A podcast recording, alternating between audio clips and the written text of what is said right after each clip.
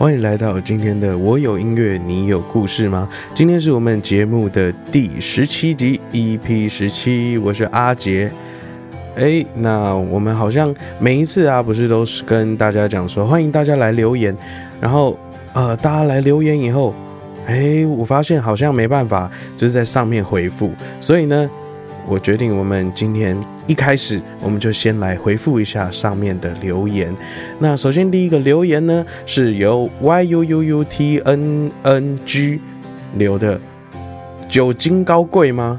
哎，这个应该是在说那个第一集小明的故事。如果大家还没听到第一集，可以回去听一下，是一个关于替代品的故事。酒精高贵吗？其实还好，主要就是真的。用量很大，如果大家在空旷的地方啊，如果真的要就是用酒精膏化东西起来烧的话，真的麻烦酒精膏买多一点，然后也要记得准备就是消防的，就例如说可能买个小灭火器啊，或者是真的旁边一定要净空，因为玩火真的很危险。好，那我们下一个是由我们的胡美乐留言，故事听到后面有一点小感动，然后在最后面竟然有一首歌曲蛮惊艳的。让我对这个故事更有感了。重点是歌曲好好听哦。好，非常谢谢胡美乐。那呃，因为其实不管在呃什么样的时候，其实我们都可以用歌曲去记录下来这样子的一个故事。那呃，歌曲好好听这一点呢，哎，当然好听才写喽。所以谢谢胡美乐。那下一个留言是。啊啊啊啊！阿佳有温暖的小故事，还有为了故事写的歌，听着每个小明、小美的故事都很感慨。后面再来一首歌，更感动了。推推，感谢感谢阿佳。那呃，这个其实也是我要做这个节目的初衷。其实写一首歌，说真的。没有到非常非常非常困难，那如何把我们身边的故事做成一个让人感动的歌？其实我觉得这才是最困难的。那我们今天留言就念到这里。如果还有什么想要跟我说的，或者想要跟我分享的故事，欢迎到 Apple Podcast 底下留言。那如果说呃你没有 Apple Podcast，你有其他的软体平台来听的话，其实你也可以到 Facebook 上面搜寻红杰夸号红 J H U N G 空格 J A Y 这个新的粉丝专业，到上面私讯留言给我，那我也会看得到。你的留言，那这个粉砖呢，是我最近新创的粉砖，就希望大家也可以来帮我按按赞，感谢感谢大家。那我们今天的故事就要准备开始喽。好的，那今天这一集啊，可能会稍微有一点点沉重，因为今天我们要跟大家来聊聊的，其实是前阵子一个闹得沸沸扬扬的一件事情，就是呃，卢广仲的那一首《刻在我心底的名字》被人家说他抄袭一个外国的老歌《Reality》。那这个其实呃，今天这都是我自己的立场。那我自己觉得他有没有抄袭？我觉得是没有啦，因为如果真的他真的是恶意要去抄袭，到底谁会去找这么知名的作品，然后拿来抄，然后自以为大家听不出来？不可能。那因为这真太明显了。那有人就会说：“诶，那这个这么像，那里面和弦、旋律进行都这么像。”哎，其实这件事是真的很有可能发生的。这个其实跟我们的潜意识有关系。像我自己在写歌，我写完歌以后，我会做一件事情，我会把这一首歌的 demo 给身边几个朋友听，请他们帮我听听看，我是不是哪边的旋律，哪边的。呃，哎，和弦不算，因为和弦等下我们再说。哪边的旋律是跟市面上的歌一样的？因为有时候我们写歌，想想想想想，我们可能会不自觉的把我们自己心中我们所听过的一首歌那这个和弦其实很像，我们就会把这个旋律不自觉的贴进去，又或者是说，这个和弦其实好听的走法就只有那么几种。那你说这个要叫抄袭，其实真的很强人所难。如果真的真的要说的话，真的要帮他想出一个解释，那真的就是英雄所见略同，又或者是潜意识在作祟。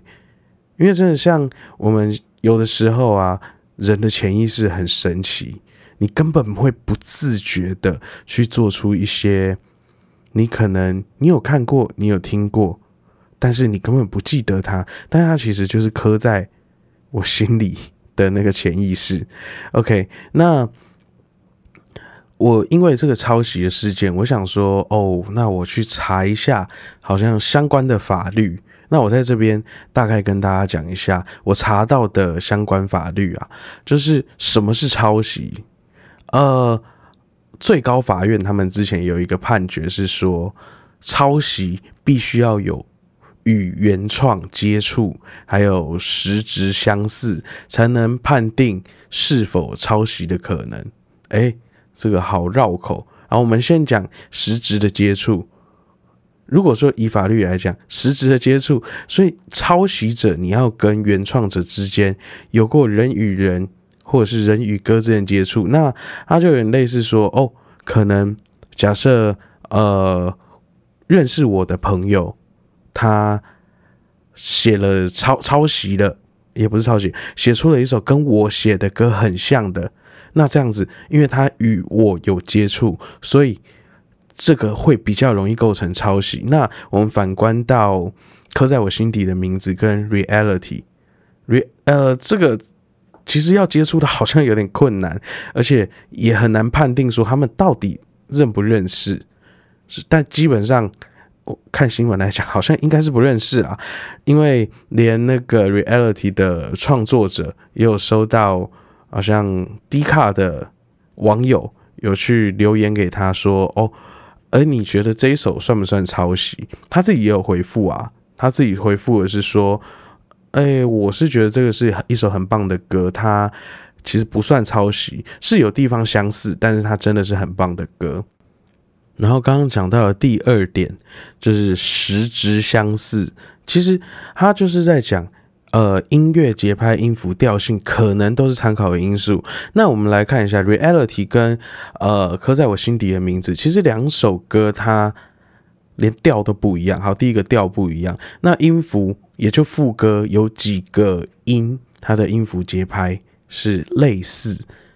那你就说它是抄袭嘛？那这样子，例如说，呃，哆哆嗦嗦啦啦嗦。那个一闪一闪亮晶晶小蜜蜂嘛，那是不是所有人我们都不能在旋律里面把哆哆嗦嗦啦啦嗦这几个音连在一起？会不会我连我把哆嗦这两个音连起来，嘿，抄袭？不可能嘛？那所有人其实我们都是站在巨人的肩膀上面继续去创作的。这样讲好了，假设说。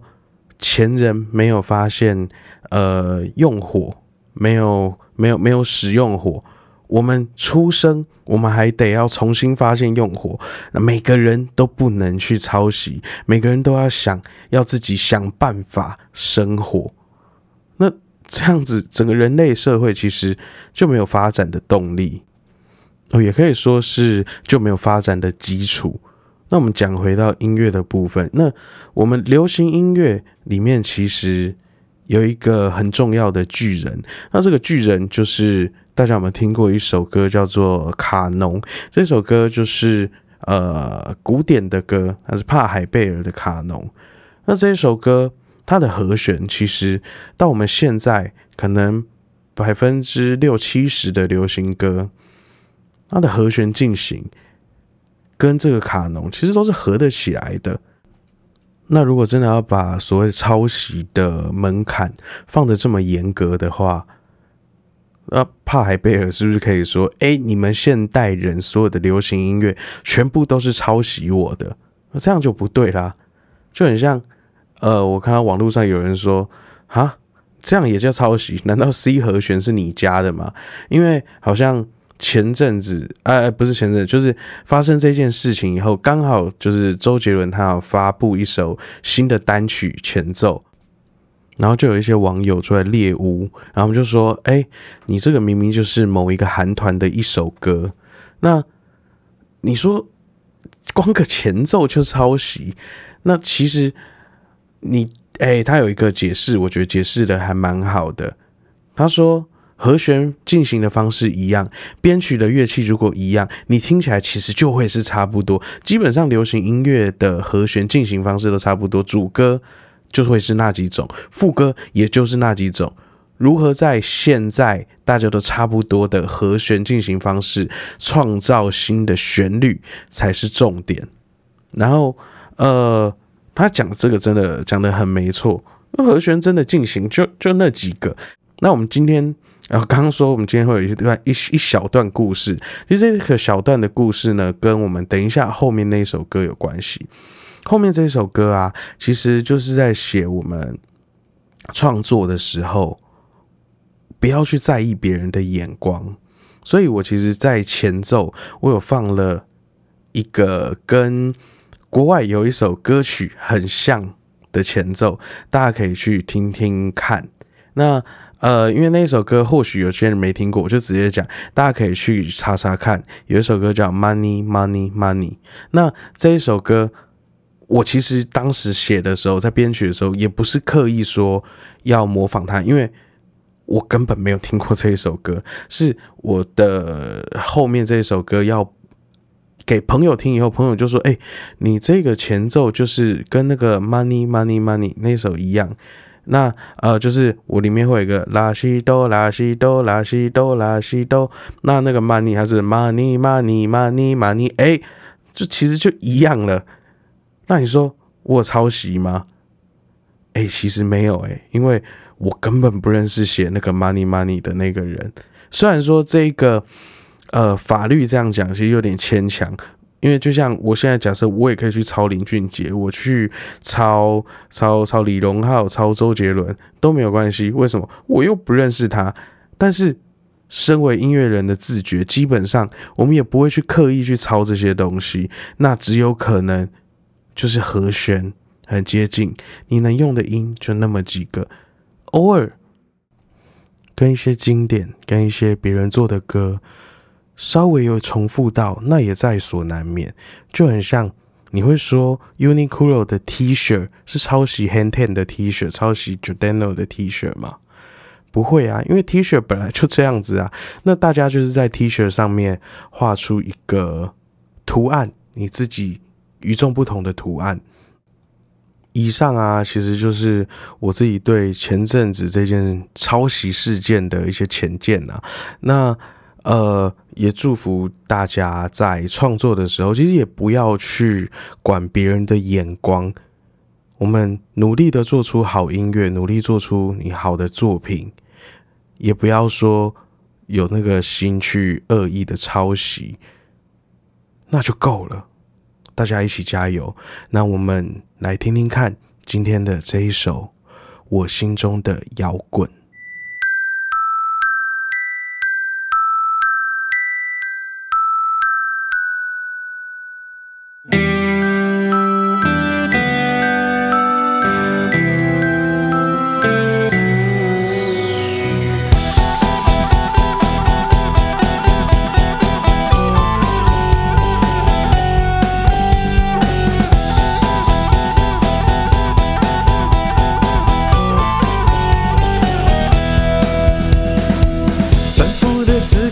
同样的平凡旋律再响也都没有意义。放空的敲打着桌上的那台电脑，抓抓头还是没情绪。不如就拿下眼镜，喝杯滚烫咖啡，说不定还比较惬意。坐到钢琴前面，随便弹几首即兴，我想好好的玩一场。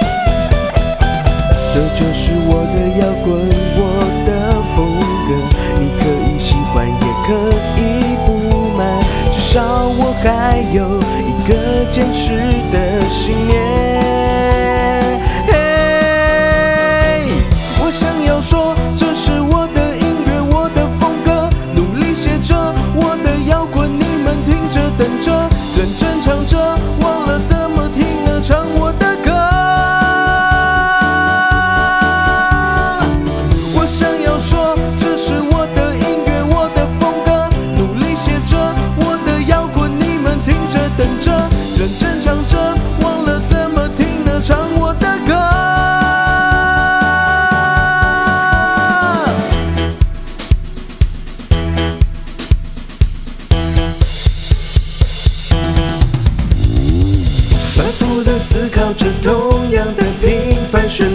想也都没有意义。放空的敲打着桌上的那台电脑，抓抓头还是没情绪。不如就拿下眼镜，喝杯滚烫咖啡，说不定还比较惬意。坐到钢琴前面，随便弹几首即兴，我想好好的玩一场。这就是我的摇滚，可以不满，至少我还有一个坚持的信念。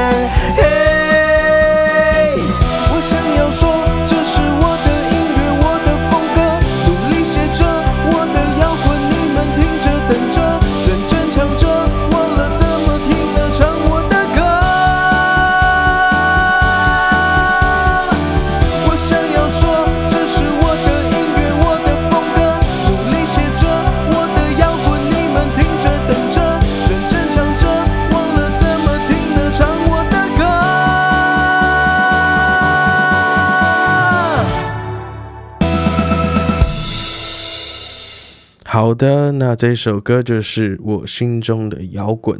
那歌词前面写着，反复的思考着同样的平凡旋律，再想也都没有意义。那在这个前面其实写的就是，呃，我们流行歌的和弦就这么这么几个，你在想着要怎么样的去闪过这些，呃，所谓市面上大家朗朗上口的这些歌，努力的闪它，其实没有意义。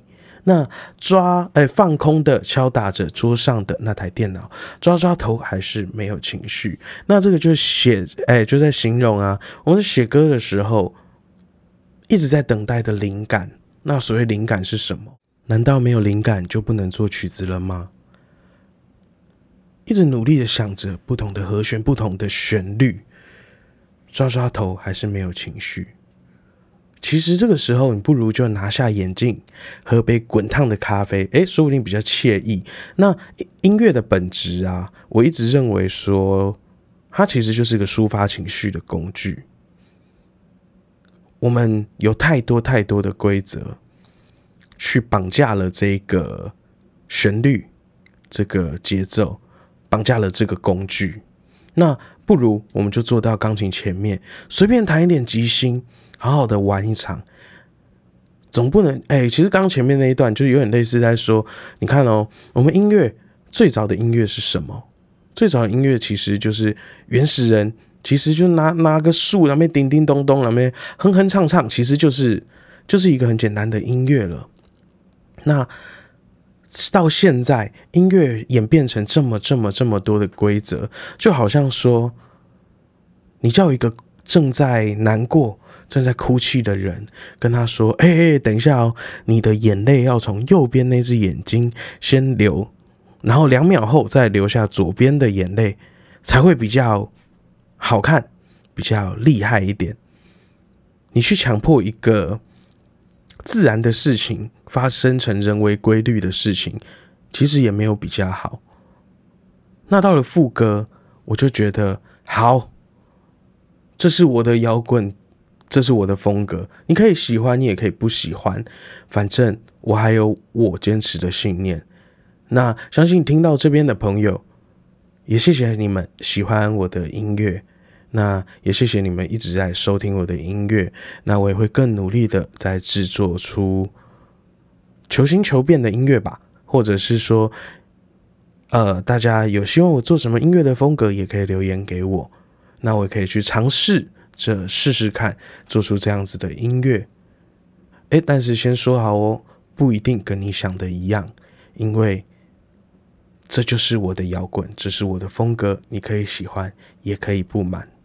那我们说到音乐的部分，在音乐前面，我用了小铁琴去做出一个很宁静、叮叮当当的声音，就好像在古代的半夜，或者是说是在呃比较静谧的晚上，有风铃的感觉。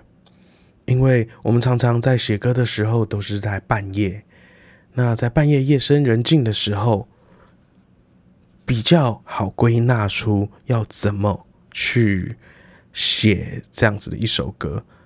诶，为什么大家会不会有疑问？说为什么我们很多人创作都喜欢在半夜？然后其实有个很大的原因就是半夜真的比较不会被打扰。就像我白天，我可能像我现在现在在录音的时候，现在是下午四点多，那。常常外面就摩托车哇骑过去，不然就可能楼上会叮叮咚咚的。那在半夜，外面的摩托车骑士也都睡了，那可能楼上邻居也都睡了，你就比较不容易被打扰。所以其实也不一定是说半夜才能做做出好作品。好的，这首歌呢，就是我心中的摇滚。那也祝福大家呢，可以就是好好的做好自己想要做的事情。那你也不用太去顾虑别人的眼光，虽然说别人的意见常常也都会是好意见，可以参考，但是不要盲从，要坚持听自己心里的声音，坚持自己的信念。那我们今天的节目就到这里，要准备告一个段落喽。那如果大家喜欢这样子的节目内容，欢迎到 Apple Podcast 底下留言，也欢迎到我的 Facebook 个人粉砖去留言，然后帮我去按赞。那我的粉砖呢，我会在底下的说明栏放上我的粉砖的那个叫什么连接。那也希望大家可以去帮我按赞。然后之后，我所有的不管是 podcast 还是我的单曲、我的专辑，也都会在那里做一个宣传跟布达。那希望大家会喜欢。那今天节目就到这里告一个段落喽。哎，我们真的很需要大家的帮忙，可以把这个节目分享给你身边的好朋友们收听。或者是没事就拿起来帮我重刷几次、重听几次，真的非常谢谢大家，我们真的非常需要你们的收听，谢谢大家喽。那今天的节目就到这里，真的要告一个段落喽。我是阿杰，大家再见，拜拜。